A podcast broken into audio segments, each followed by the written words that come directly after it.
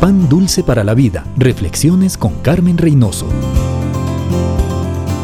El problema más grande de nuestro tiempo en nuestros países es la corrupción. ¿Cuántas personas al llegar a un puesto público creen y ofrecen manejar sus presupuestos con manos limpias, pero el momento que sienten el poder de sus títulos arriesgan familia, salud, integridad, porque quieren sentirse entre los triunfadores? Empiezan con lo pequeño, insignificante, y poco a poco pierden el respeto a lo ajeno y terminan ricos, prófugos o en la cárcel. El Señor nos amonesta en cuanto a nuestra actitud hacia las riquezas. Si llegamos a idolatrar el dinero, vamos a terminar mal. La búsqueda de la riqueza puede asfixiar el poder de la palabra de Dios en nuestras vidas. Puede esclavizarnos al tratar de alcanzar la soñada seguridad económica y podemos en el camino llegar a ser una víctima más del amor al dinero. Dios es el dueño del mundo y de todo lo que hay en él. Debe ser el centro de nuestra vida. Él es nuestra única seguridad. Él nos ha ofrecido que si le buscamos primero a Dios y a su justicia, Él nos proveerá todo lo demás por añadidura.